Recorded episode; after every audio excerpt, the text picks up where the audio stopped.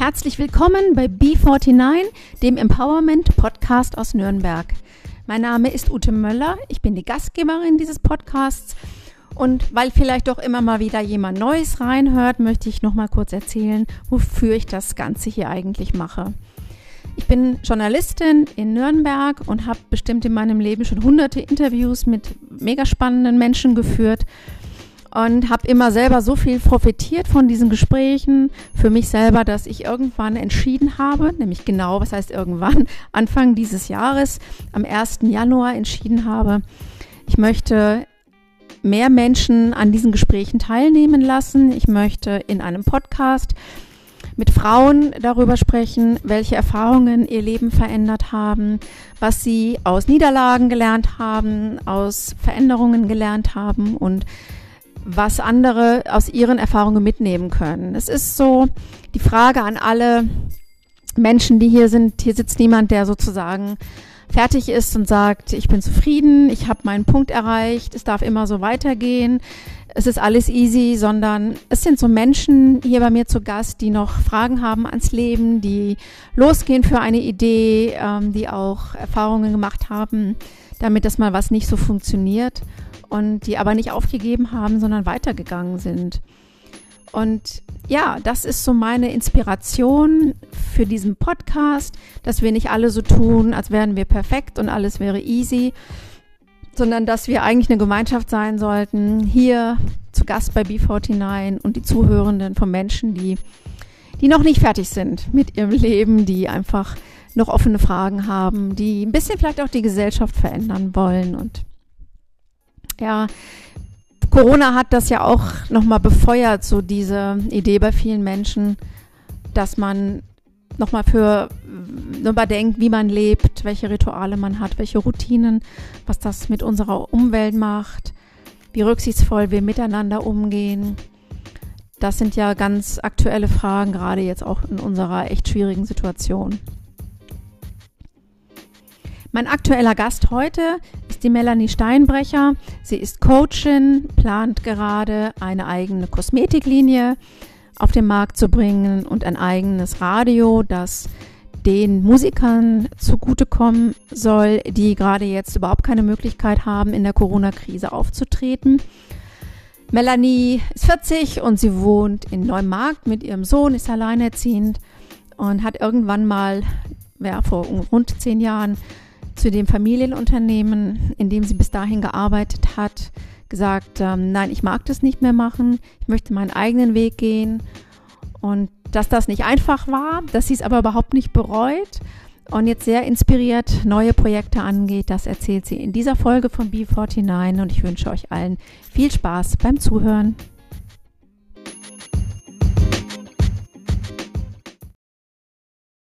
Herzlich willkommen zu B49, dem Empowerment Podcast aus Nürnberg.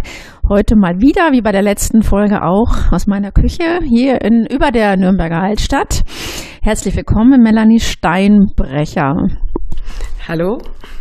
Ich freue mich, Melanie. Wir haben uns, ähm, das, wie das Leben so spielt, bei meinem letzten Podcast oder vorletzten Podcast Gast kennengelernt bei der Christina Galler, bei der Fotografin schneidest du rein, weil du einen Termin mit ihr hattest und dann hat sie uns bekannt gemacht und ja, ich fand gleich spannend, wie viele Sachen du in deinem Leben machst, parallel und nacheinander und wie auch immer und dann hatte ich einfach Lust, große Lust, ähm, mich mit dir zu unterhalten.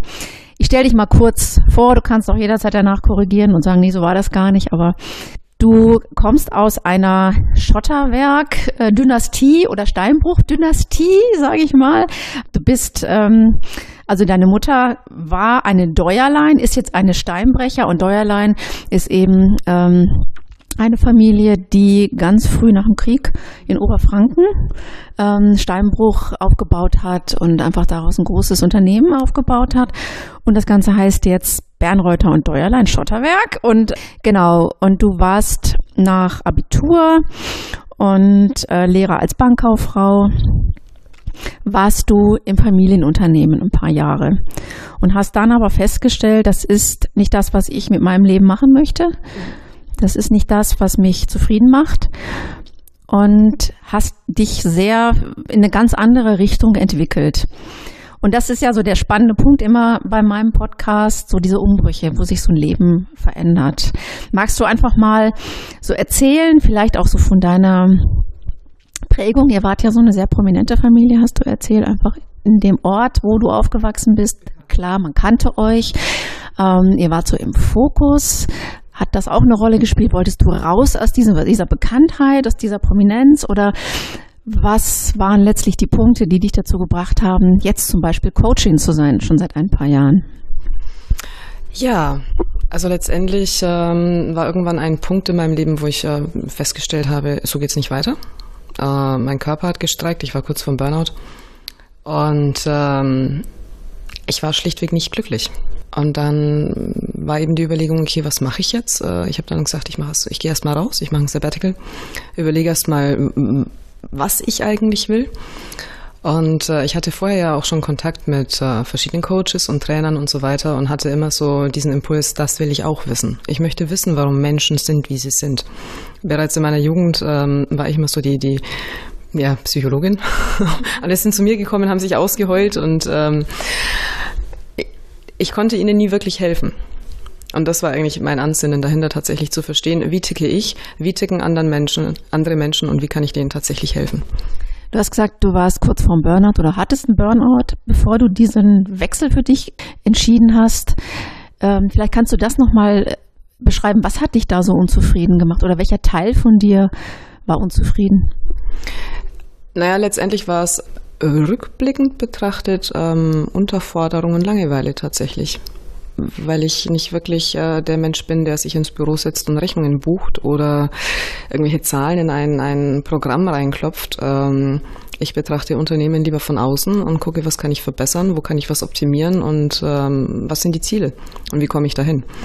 Das wusste ich damals noch nicht. Das war jetzt im Endeffekt der Weg. Was, was, was will ich eigentlich? Stefan Mehrer sagt immer so schön, es gibt drei äh, unterschiedliche Menschen in Führungspositionen. Das eine sind die Führungskräfte, das andere die Manager und das andere sind die Unternehmer.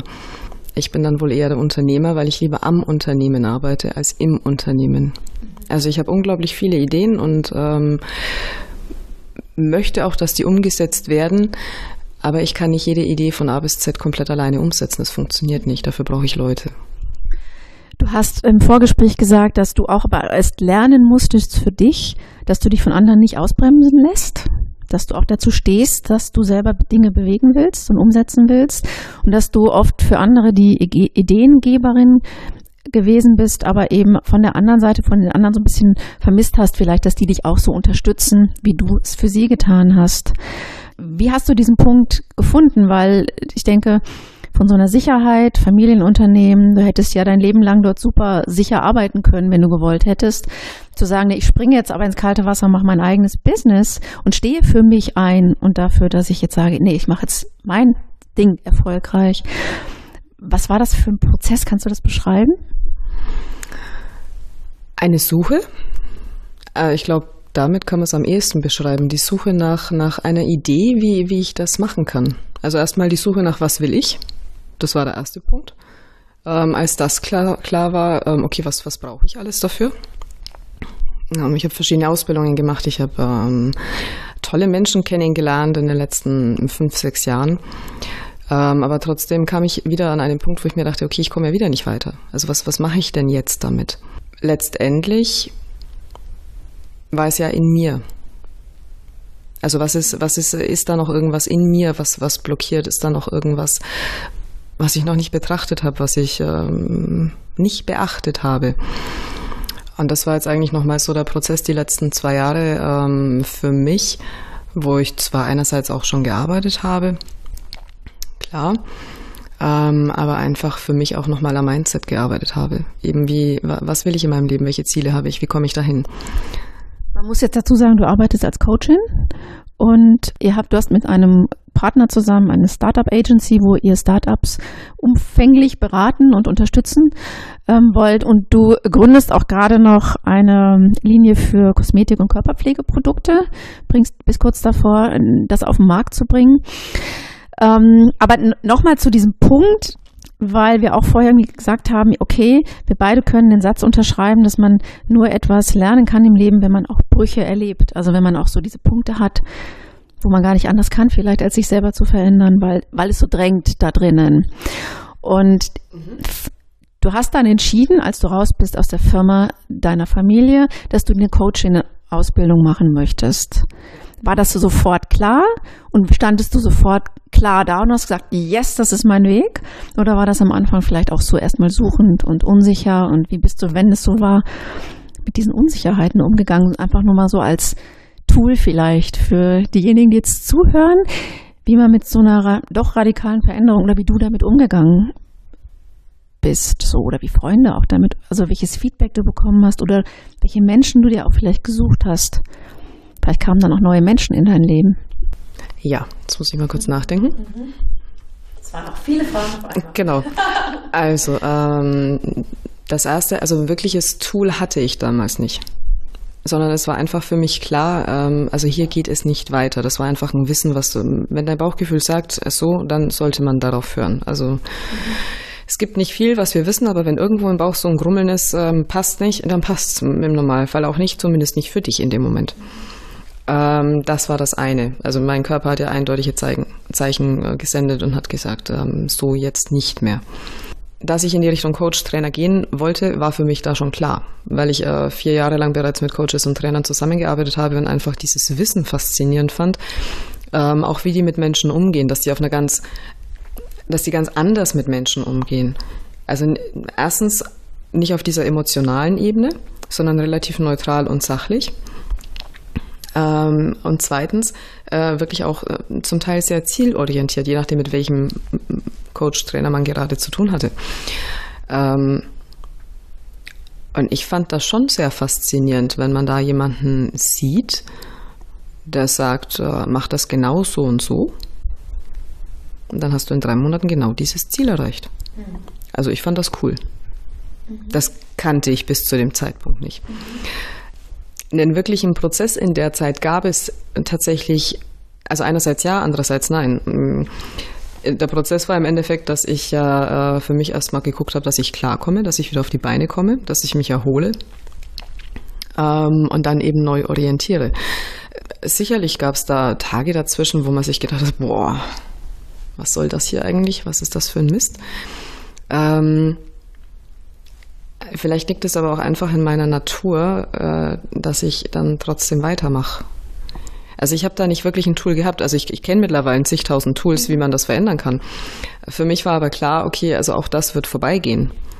Es ist auch nur eine Phase und ich werde mich in, in einem Monat oder in vier Wochen, sechs Wochen besser fühlen. Das ist ganz normal. Mhm.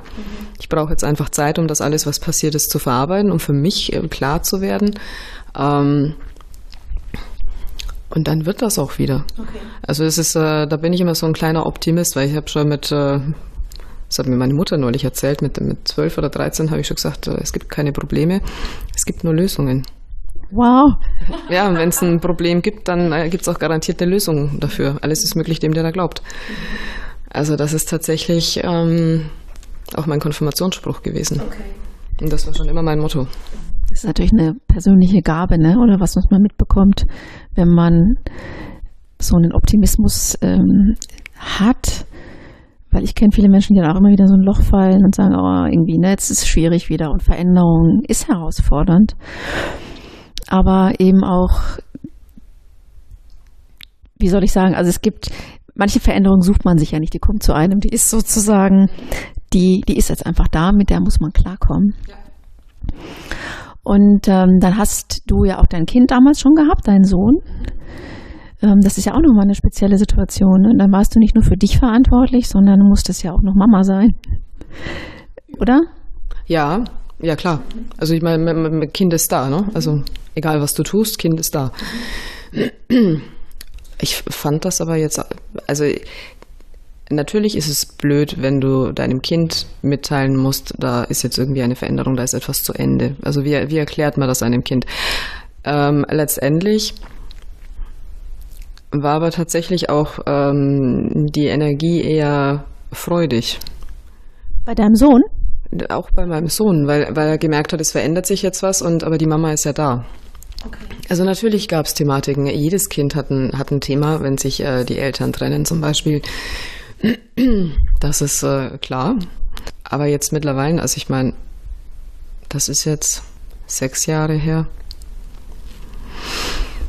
Es ist die zweite Beziehung, die in die Brüche ging nach seinem Vater, also sein Vater und diese Beziehung. Also von daher, er, er kannte das schon irgendwo.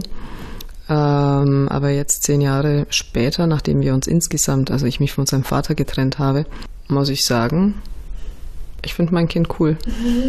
Ich finde meine Tochter auch cool. Also sie sagt manchmal, wenn ich so an mir zweifle, dann sagt sie, Mama, du bist nicht schlechter als andere. Du bist genauso gut wie alle anderen. Du schaffst das auch. das ist so süß. Ja, also wir, wir haben aktuell sehr viel Spaß tatsächlich. Ähm, weil wir natürlich auch äh, relativ viel Struktur haben und äh, auch ähm, immer sehr bemüht sind, die einzuhalten. Klappt nicht immer, aber immer öfter, äh, weil ich ansonsten meine Arbeit nicht schaffe. Und ähm, wenn du alleinerziehend bist und äh, eine Wohnung hast und ein paar Unternehmen aufbaust, dann irgendwann wird es ein bisschen grenzwertig. Also von daher er wird schon auch in die Pflicht genommen. Ähm, aber das funktioniert tatsächlich mittlerweile relativ gut. Natürlich versuchen sie immer wieder abzuhauen, aber das kennen wir ja. ja Dann gibt es aber wieder ein äh, Bitte zurückkommen und nochmal machen. Das war jetzt nicht okay. Aber ich habe halt schlichtweg keinen klassischen Job. Also ich bin nicht die Mutter, die, die, keine Ahnung, von sieben bis vier arbeitet und danach ist sie nur fürs Kind da oder die, die typische Frau, die daheim ist und sich nur ums Kind kümmert, bin ich nicht. Ähm, ich respektiere die Frauen, die das tun. Für mich wäre es nichts, weil wie gesagt, das ist mir zu langweilig. Also ich liebe mein Kind, ich möchte mit meinem Kind etwas tun, aber ich möchte auch gleichzeitig etwas für mich tun und für, für mein Leben, für dass ich weiterkomme. Ich denke, es ist auch für Kinder durchaus vorbildlich zu sehen, dass man sein Leben verändern kann und dass es möglich ist, neue Wege einzuschlagen. Ähm, meine Tochter hat mal zu mir gesagt, wenn du dann nicht mehr bei der Zeitung bist, dann hast du doch gar nicht mehr so viel Geld und so. Wie machst du das dann? Kannst du dann noch die Miete bezahlen? Sie wird sehen, dass das geht und dass es möglich ist, Leben zu verändern. Und das denke ich auch, Trennungen sind für Kinder schlimm, aber sie sehen eben auch, ich möchte, dass sie so stark wird, dass sie irgendwann sagt, ich entscheide, wen ich liebe und wie lange ich ihn liebe. Und das ist eine Entscheidung bei mir und auch eine Freiheit bei mir. Und ich würde ihr das ganz gerne vermitteln und dass man ja das Kind nicht verlässt, obwohl es natürlich ein sehr schwieriger Prozess ist für alles, schon klar. Ja. ja. Ähm, magst du erzählen, weil du machst jetzt ja nicht mehr dein Coaching alleine, sondern gründest jetzt gerade eine Kosmetikfirma und alles fing irgendwie an mit Rührutensilien, die in deiner Küche rumstanden, oder? äh, ja, genau so. Also ich bin äh, so ein kleiner Tausendsasser. Ich habe äh, hunderttausend Ideen und Interessen und äh, muss die dann auch immer ausprobieren. Und wenn ich etwas ausprobiere, dann kommt also erstmal die komplette Ausrüstung her, dann probiere ich das aus und stelle fest, ähm, okay, das war es vielleicht doch nicht. Und dann liegt das entweder rum oder ich finde jemanden, der damit Spaß hat.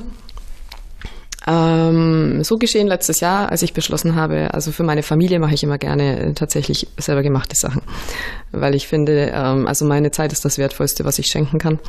Und von daher, das ist immer meine Intention, da was selbstgemachtes zu geben. Und äh, ich verbinde dann auch immer gerne alle möglichen Themenbereiche, die mich gerade beschäftigen. In dem Fall waren es ätherische Öle und äh, selber gemachte Naturkosmetik, weil ich eben keine Chemie mehr auf meiner Haut wollte, auch diverse Reaktionen hatte im Laufe der Jahre und dann gesagt habe, okay, und jetzt ist Schluss, will ich nicht mehr. Und dann habe ich angefangen zu rühren. Und das hat Spaß. Was hast du da am Anfang reingerührt? Äh, am Anfang ganz einfach, tatsächlich ein bisschen Jojobaöl, ein bisschen Shea Butter und ich habe eine Lippenpflege gemacht. Okay.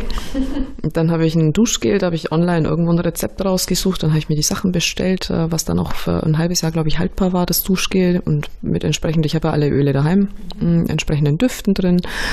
Ähm, also ich fand das schon ganz gut, was ich da gemacht habe, muss ich sagen. Also die Rückmeldungen waren jetzt auch positiv, mhm. wo ich welche bekommen habe. Ähm, Jetzt kam aber dann Corona, Job und so weiter. Was mache ich hier eigentlich und wie soll es weitergehen? Weil irgendwie irgendwas passt nicht. Okay, muss ich was verändern. Ähm, dann kam, man räumt ja auch immer wieder mal aus zu Hause. Dann kam eben äh, der Punkt, okay, äh, was mache ich denn mit diesen ganzen Rührutensilien? Behalte ich die? Was mache ich damit? Mache ich das noch? Habe ich die Zeit überhaupt noch, das so zu machen? Und ähm, das habe ich tatsächlich mit äh, Mario durchgesprochen. Wer ist Mario? Mario ist mein äh, einerseits mein Mentor, andererseits mein Geschäftspartner tatsächlich. Und da habe ich ihm erzählt, ich habe da so eine halbe Rührküche rumstehen. Ob er nicht jemanden kennt, ob seine Frau nicht vielleicht rühren möchte oder so. Und äh, er so, warte mal, warte mal. Gib mir mal kurz eine halbe Stunde. Halbe Stunde später ruft er an, also ich habe eine Idee. Wir können das ja auch machen. Und ich so, wie wir können das machen? Ja, dir macht das doch Spaß. Ja, mir macht das Spaß. Ja, dann können wir das ja auch verkaufen. Aha. Ja, eigentlich, warum nicht? Und also so ist das tatsächlich entstanden. Ne? Ähm, das, war, das war dieses Jahr erst, oder? Äh, das war an einem Donnerstag Ende August. Wahnsinn. Und ich habe jetzt gerade mal natürlich nach dir auch gegoogelt und nach deiner Linie, die ja Organic Gold heißt und habe es auf Facebook gefunden. Und du hast mir erzählt, dieses Jahr, glaube ich, launcht ihr noch, ne? Geht ihr noch raus? Hm, nicht ganz. Also wir haben jetzt gesagt zum ersten Dritten. Wir haben jetzt aktuell die Produktproben ähm, zum Testen. Ein Produkt fehlt noch. Also wir werden mit vier Produkten erstmal starten. Das ist die Idee. Ich finde es sau cool. Also ich finde es einfach sau cool, weil das gibt es tatsächlich noch nicht. Also so in dieser. Du musst natürlich jetzt verraten, was das für eine Kombi ist. Ja, nein, das kann ich nicht. Dann muss ich. Dann, dann, dann, nein. Das geht leider nicht. Warum? Das geht leid, leider noch nicht. Ähm, das wird äh, noch kundgetan werden. Äh, aber ich kann, ich kann sagen, also es ist eine tatsächlich äh, einmalige Kombi vom, vom wirklich Inhalt über äh, auf, auf Logodesign und Verpackung. Okay. Also es wird Gold drin sein, weil sonst wäre das nicht im Namen drin wahrscheinlich und ähm, ist dann wahrscheinlich sehr teuer. okay. okay. Gut. Also das ist das eine. Und du, wenn ich dich auch so, wenn du hier mir gegenüber sitzt und so, denke ich, das ist für dich, es kommt sehr spielerisch rüber und sehr leicht und das hättest du jetzt wirklich Spaß daran. Ist das für dich mittlerweile auch so ein Kriterium, ja. dass ein Projekt Spaß machen muss? Definitiv. Also das äh, ich weiß nicht, manche Coaches und Trainer äh, wissen wahrscheinlich, wovon ich spreche, wenn sie das hören. Äh, es gibt einfach Menschen, die kommen zu dir und wollen, die wollen was. Sie wissen aber überhaupt nicht, was sie wollen. So. Dann reißt du dir auf gut Deutsch den Hintern auf und ähm, versuchst irgendeine Lösung zu finden. Aber die wollen eigentlich gar nicht. Ich meine, gut, es ist deren Geld, das sie bezahlen, einerseits. Aber andererseits, also mein Bestreben ist schon auch immer, dass ich den Menschen tatsächlich irgendwie weiterhelfe. Und wenn ich sehe, da tut sich nichts, weil der einfach keinen Bock hat, dann ärgert mich das ja auch irgendwie und frustriert. So, und diese Frustrationsspirale möchte ich nicht mehr. Das ist, ähm, ich möchte tatsächlich wirklich Menschen, die wollen, die sagen, okay, Finger aus dem Popo und los geht's. Und ich tue jetzt alles dafür, weil ich will dieses Ziel erreichen. Und ja, das ist nicht immer einfach. Also, wie gesagt, es gibt Rückschläge und es gibt äh, Momente, wo du dir denkst, so, boah, echt jetzt? Aber ich habe diese Prozesse auch durch und es gibt da draußen noch keine Ahnung, wie viele Menschen, die die Prozesse auch durch haben. Es ist möglich. Findest du das dann wichtig, ähm, weil darüber sind wir bei der Christina eigentlich ins Gespräch gekommen, über die Idee einer Gründerinnenzentrale irgendwie hier in der Region, also Anlaufstelle speziell für Frauen, die gründen. Siehst du das, dass da Frauen noch mit anderen Prägungen, sozialen Prägungen rangehen an das Thema Gründen als Männer? Ich glaube schon, weil wir Frauen äh, generell schon ganz anders erzogen werden. Wir haben in der Epigenetik schon drin, du bist nichts wert. Was meinst du mit Epigenetik? Epigenetik ist, ähm, wenn, wenn du in, in China zum Beispiel hast du seit Jahrhunderten wenn du eine Winkelkatze hast, dann heißt das, dass du reich wirst. Wenn du irgendwelche Sachen unter der Tür hast, dann bleiben die bösen Geister ferne.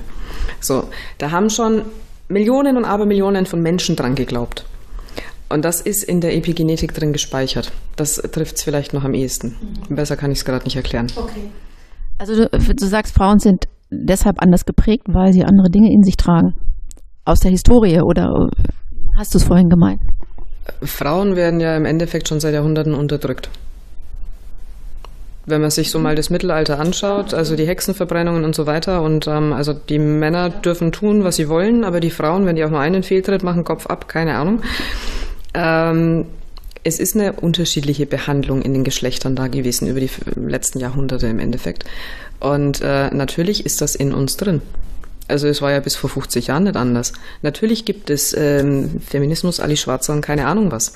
Trotzdem, wenn ich in ein anderes Land fahre, irgendwo im Nahen Osten, dann ist es da heute noch so. Oder wenn ich in ein skandinavisches Land fahre, ist es andersrum anders, weil die Frauen gleichberechtigter sind und viel selbstverständlicher in höheren Positionen sitzen oder Ingenieursberufe ganz normal ausführen und da Verantwortung übernehmen. In Deutschland ist es noch exotisch. Also andersrum geht's auch. Ja, ja. Definitiv. Also da, das ist eben viele Frauen aus meiner Erfahrung heraus, Menschen, äh, Frauen, die ich getroffen habe, viele Frauen sind, was denkt der dann von mir? Kann ich das so sagen? Also wir sind einfach meistens emotional. Ähm, das vermischen wir dann mit Business.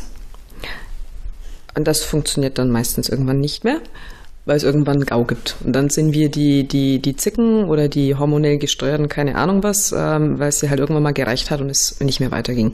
Wir haben nie gelernt, oder es gibt wenige Frauen, die ich bis jetzt getroffen habe tatsächlich, die gelernt haben, Grenzen zu setzen. Die sagen bis hierhin und nicht weiter. Und wenn du mich so behandelst, drehe ich mich um und gehe. Ist es dir ein Anliegen, Frauen da in dem Punkt zu unterstützen? Also freust du dich, wenn eine Frau zu dir kommt und du sagst, ja, da ist wieder der Punkt und ich kann ihr da weiterhelfen? Bedeutet dir das was? Ja, definitiv. Also gerade ähm, aufgrund der Erfahrung, die ich jetzt in den vergangenen Jahren gemacht habe, was man bewirken kann. Also es ist jetzt egal, ob das Mann oder Frau ist, aber gerade was, was, was Frauen angeht, wenn man bei Frauen einfach mal das Mindset ein kleines bisschen verändert, was da für Ergebnisse rauskommen. Das ist einfach ähm, das Gigantische tatsächlich daran. Kannst, kannst du mal ein Beispiel bringen, was du damit meinst? Eine Frau, die vorher voller Angst war. E egal bei welchem Thema, voller Angst.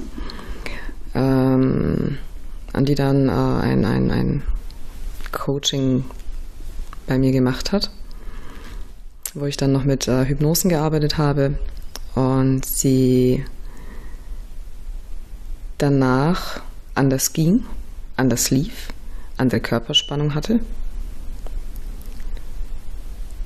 und auf einmal angefangen hat, für sich einzustehen. Einfach diese Grenzen zu setzen, weil sie verstanden hatte, dass es nicht wichtig ist, was die da draußen denken. Aber das ist ja der spannende Punkt. Was, was, also rational, glaube ich, würden wir das alle unterschreiben und sagen, es ist doch egal, was die anderen denken. Aber dann in der jeweiligen Situation wirklich so für sich einzustehen, auch mit diesem Gedanken und das auch durchzuziehen, das finde ich ist doch der spannende Punkt. Und das ähm, Verstehen reicht ja oft nicht. Richtig. Das, das mache ich ja dann im Endeffekt im Coaching. Also das ist ja Teil von, von der Art und Weise, wie ich arbeite im Endeffekt. Natürlich haben viele Frauen immer wieder diese Trigger. Also letztendlich sind es ja Trigger. Wenn du in irgendeiner Situation bist und du fühlst dich auf einmal wertlos oder von, beurteilt von außen, ist sind ja Trigger. Aber das hat ja nichts mit der Situation an sich zu tun erstmal. Das ist ja irgendwas in der Vergangenheit im Normalfall. Und da gibt es halt einfach verschiedene Möglichkeiten zu sagen, damit kann ich so umgehen oder so umgehen. Generell ist meine Erfahrung, wie gesagt, schlichtweg, ähm, dass Frauen viel Angst in sich haben, einerseits das ist das, was ich erlebt habe. Und dann gibt es natürlich andererseits die, ich weiß gar nicht, wie man das, wie man das ähm, benennen kann, fast schon Mann-Vibe, nenne ich mal. Also die äh, gar keine Emotion mehr hat, die sehr hart ist, sehr kühl und nur noch auf, ich schaue im, im, im Scheuklappenmodus auf mein Ziel oder was auch immer. Also irgendwie so die Balance fehlt ein bisschen, habe ich den Eindruck. Also die einen Frauen sind im Endeffekt viel zu weich und die anderen sind viel zu hart. Alte weiße Frauen. Also ne, das ist dieses Phänomen, wo ich mit dem Robert Franken drüber gesprochen habe, mit dem Kölner ja, männlichen Feministen, der sehr bekannt ist und der auch gesagt hat, es nützt gar nichts, wenn wir jetzt statt alter weißer Männer alte weiße Frauen auf den Chefposten zum Beispiel haben, sondern eigentlich geht es darum, das System zu verändern. Also dass keiner mehr so sein, meint zu sein zu müssen oder so wird, wenn er durchs System geht, sondern dass das System eben auch zulässt, auf andere Art und Weise Verantwortung, Führung und so weiter zu übernehmen. Und das ist so ein gesellschaftlicher Aspekt, oder? Siehst du das auch so? Kann ich dir nicht sagen, wie ich das sehe. Okay. okay. Aber so von wegen Vorbilder, ich meine, hm, ich weiß nicht, kennst du den Blog Fuck the Falten? Vielleicht bist du noch zu jung dafür. Ich glaube, du bist 40, oder? Ja, da bin ich zu jung. Ja, weil es ist so für die Frauen ab 50, so wie mich, so. Und es sind zwei tolle Frauen aus München und die haben jetzt auch ein Buch geschrieben. Und die eine beschreibt da sehr schön, was ich noch gar nicht so für mich reflektiert hatte. Meine Generation, unsere Mütter waren ja noch die, die in den 70er Jahren ihren Mann fragen mussten, ob sie arbeiten dürfen. Ja. Und die hatten noch nicht diese, diese Vorbilder, also diese Mütter, die schon ganz selbstverständlich Karriere gemacht haben, im Job unterwegs waren, die erstmal nicht Familie hatten, sondern für sich selber losgegangen sind. Und die, bei ihr war es genauso, dass ihre Mutter zu ihr gesagt hat, nicht sofort heiraten, nicht sofort Kinder, das mach mal dein Ding. Und das hatte meine Mutter auch zu mir gesagt. Wie war das bei dir? Hast du bei deiner Mutter, hast du was mitbekommen? Einen Auftrag? So, welche Frauenrolle du aus ihrer Sicht zu erfüllen hast? Eine gute Frage. Ähm, ob ich einen Auftrag mitbekommen habe? Vielleicht, habe ich aber garantiert nicht erfüllt. also da war ich wahrscheinlich immer schon der, eher der, der kleine Rebell früher. Ähm, generell ist es so, dass meine Mutter einfach gearbeitet hat. Also ich bin im Steinbruch im Kinderwagen neben dem Kopierer gestanden. Ähm, und Für mich war es wahrscheinlich nicht geil. Äh, doch, tatsächlich. Also ich habe ich hab Fotos, wo ich mit meinem Opa dann hinten im Radlader sitze und äh, wenn ich weg war, dann wussten sie ganz genau, okay, die ist mit dem Opa wieder unterwegs. Also das war schon cool. Mhm. Ist halt ein riesengroßer Abenteuerspielplatz. So, und wenn es mal eingefallen ist, dann bin ich halt damals äh, zu irgendwie mit dem LKW gekrabbelt und bin dann da eine Tour mitgefahren.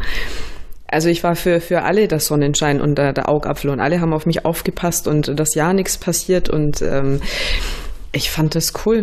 Ich bin mit, mit fünf, sechs auf den Knien meines Disponenten gehockt und habe Lieferscheine eingetippt oder geschrieben, also was ich halt schreiben konnte. Aber ich habe immer auch immer Büro gespielt.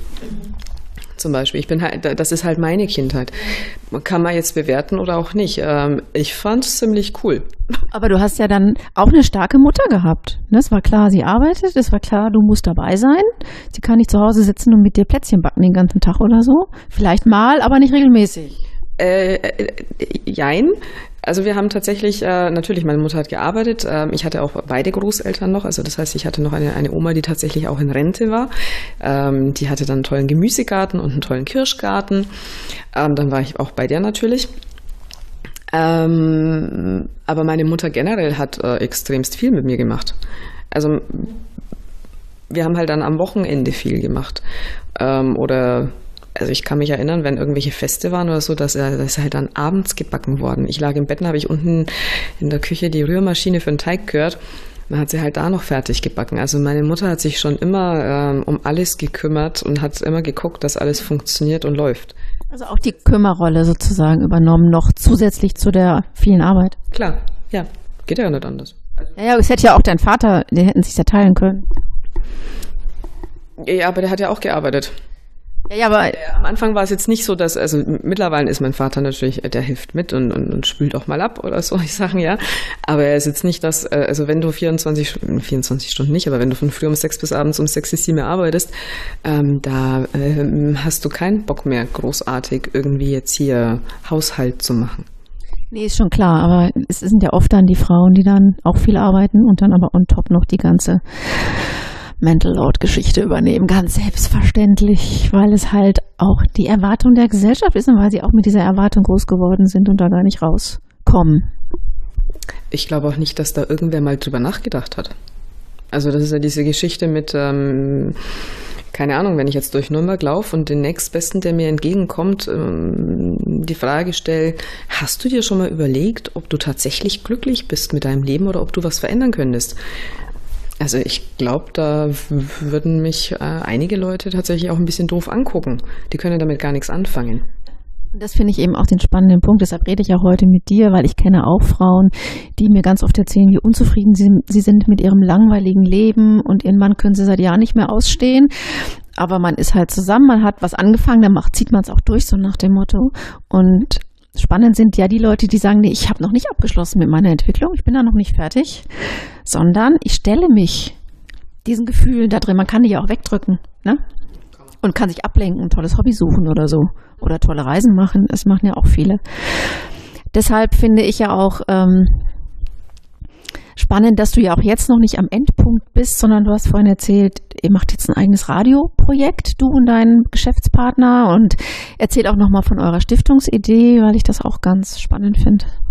Genau, also ich bin Ehrenbotschafter für die Frogger Stiftung, ähm, die Mario Tenspolde gegründet hat. Ähm, die Idee dahinter ist, äh, kein Kind in Deutschland soll dumm, arm oder krank sein. Wir arbeiten mit der Henry Maske Stiftung zusammen, die eben für die sozial benachteiligten Kinder ähm, aktiv ist, mit der Kinderkrebsforschung. Und äh, Frogger selber macht eben auch ähm, immer wieder Events, jetzt durch Corona etwas eingeschränkt aktuell aber wo zum Beispiel ein Geigenlehrer angerufen hat und äh, mitgeteilt hat, da ist ein Wunderkind und die Eltern können sich aber den Unterricht nicht leisten. Dann hat Frogger für zwei Jahre da eben den Geigenunterricht bezahlt und dieses Kind ist jetzt in der Schweiz mit dem Stipendium und spielt nicht nur Geige zum Beispiel. Oder im März, als diese Corona anfing, hat äh, Coca-Cola für Frogger einen Laster mit ähm, verschiedensten Getränken gesponsert, was dann eben Frogger an bedürftige Familien ausgeliefert hat. Solche Sachen. Ähm, oder ein Kind, äh, was jetzt die kurz vor der dritten Lebertransplantation steht, glaube ich. Ja, die dritte müsste sein. Ähm, was sich gewünscht hat, äh, nochmal das Meer zu sehen. Und mit dem letzten Geld hat Mario das Kind dann halt mal ins Meer geschickt, weil man nicht wusste, ob das Kind überlebt oder nicht. Und ähm, unser Ansinnen ist es im Endeffekt, uns geht's ja gut. Natürlich, also wir Deutschen sind ja Meister im Jammern.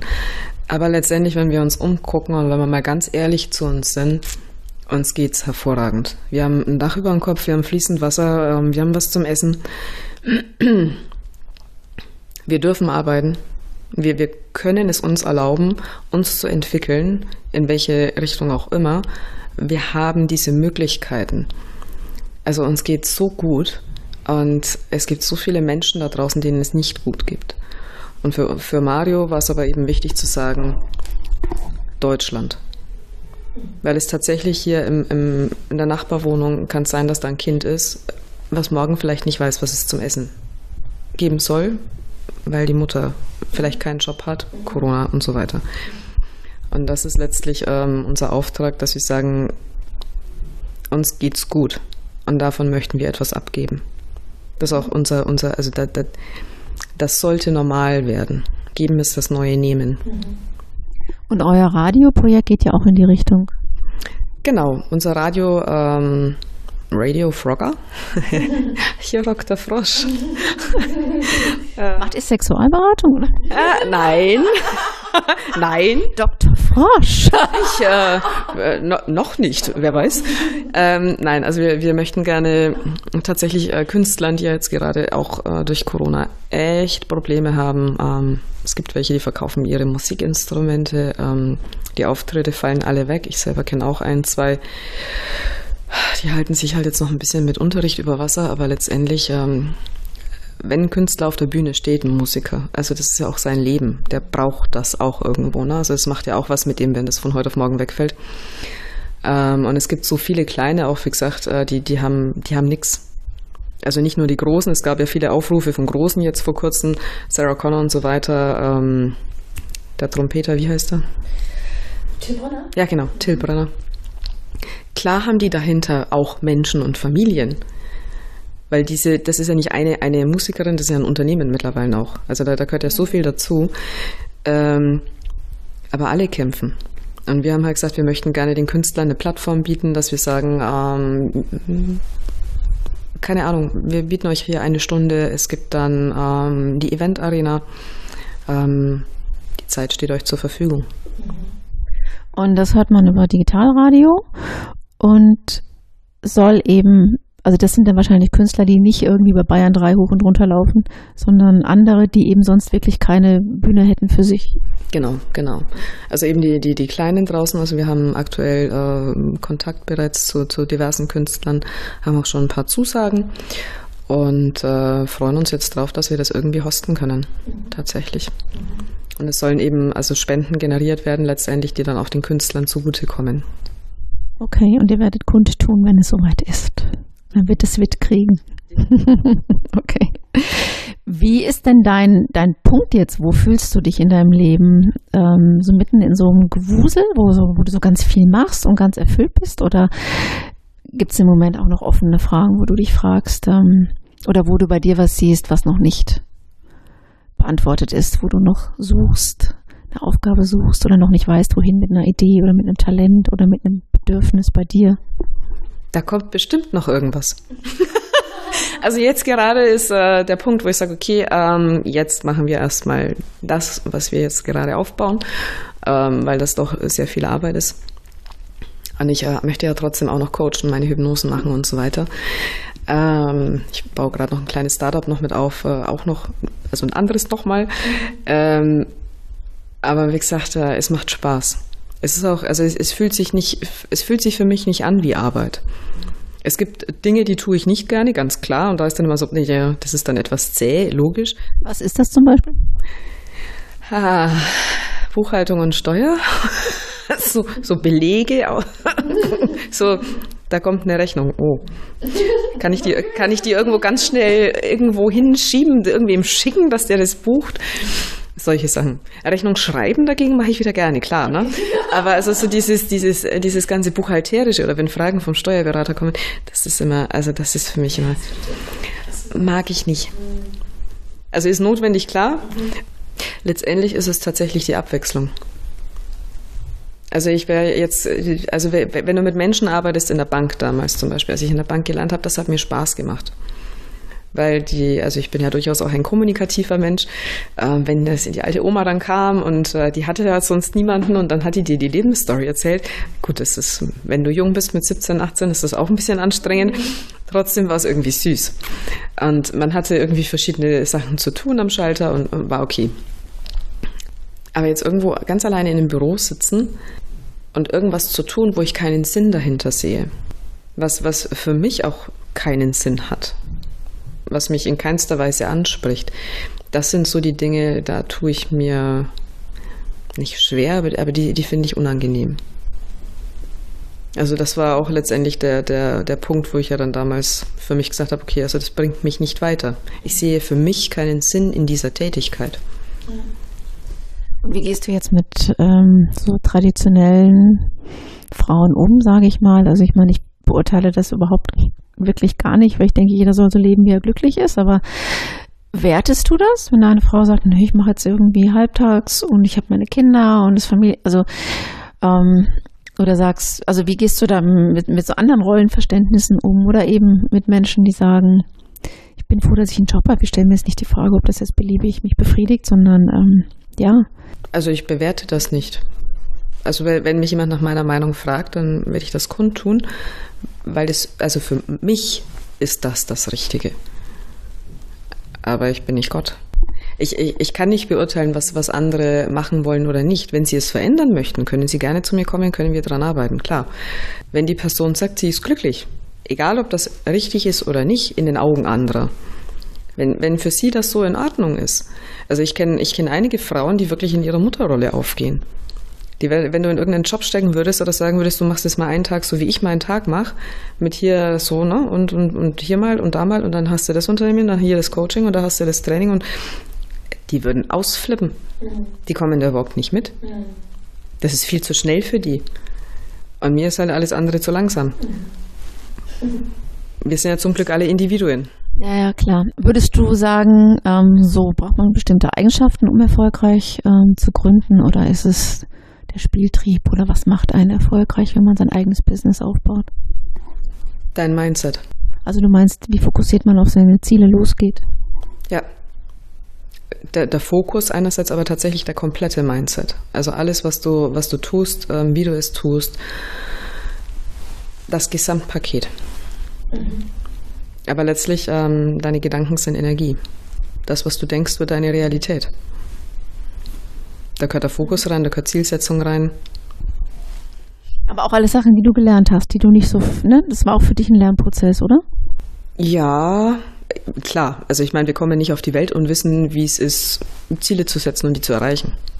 Oder jetzt ähm, die Gedanken in die richtigen Bahnen zu lenken. Oder hattest du Vorbilder? Hast du eine Biografie gelesen? Ich, ich komme jetzt drauf, weil ich heute bei Audible das Elon Musk, die Biografie mal runtergeladen habe.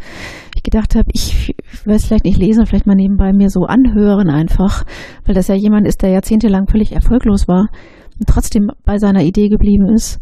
Und das ist schon echt cool. Also was man von dem als Arbeitgeber auch hält oder auch nicht. Aber das ist schon cool. Hattest du ein Vorbild, einen Menschen, an dem du dich orientiert hast?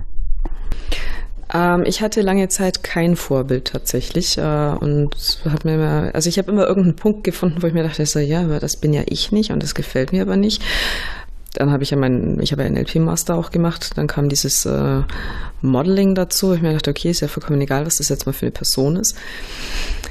Ähm, so ganz egal ist es nicht, was für eine Person das ist. Von daher, äh, ich habe mir, äh, warte mal, lass mich überlegen, vier Menschen rausgesucht. Ähm, leider ist nicht wirklich eine Frau dabei. Also es ist keine Frau dabei, ähm, wo ich gesagt habe, so okay, das äh, ist ein bisschen traurig. Mhm. Klar, ich meine, also das Vorbild schlechthin für mich ist Tony Robbins. Mhm. Ich glaube, das würden 90 Prozent aller Trainer sagen, könnte ich mir vorstellen, äh, weil er einfach gigantisch ist. Also das, was dieser Mann bewegt und geschafft hat, das ist echt krass. Auch ein Coach. Das ist einer der weltbesten Trainer aus Amerika. Mhm. Der eben auch viel, also mit, mit, mit Life-Coaching arbeitet, mit, mit Hypnosen, mit. Aber der ist schon echt krass. Die anderen drei? Bodo Schäffer, Stefan Merath und Mario Tinspolde. Okay. Also dein Partner auch, dein Geschäftskollege. Ja, weil ich von ihm bereits viel gelernt habe. Okay. Ich danke dir ganz herzlich, dass du zu Gast warst. Ähm, wir haben unseren kalten Kaffee nicht ausgetrunken. Der steht hier noch. Und es wird echt auch schon langsam dunkel. Es ist krass. Es ist vier. Es ist einfach bald Winter. Und ich wünsche dir eine sehr gute Zeit. Und ich bin sehr gespannt auf die Kosmetik, die dann nächstes Jahr auf den Markt kommt. Sag Bescheid, wenn dein Radio online ist. Und ähm, ich wünsche dir alles Gute bei deinen ganz vielen Projekten. Danke, dass ich hier sein durfte. Danke dir.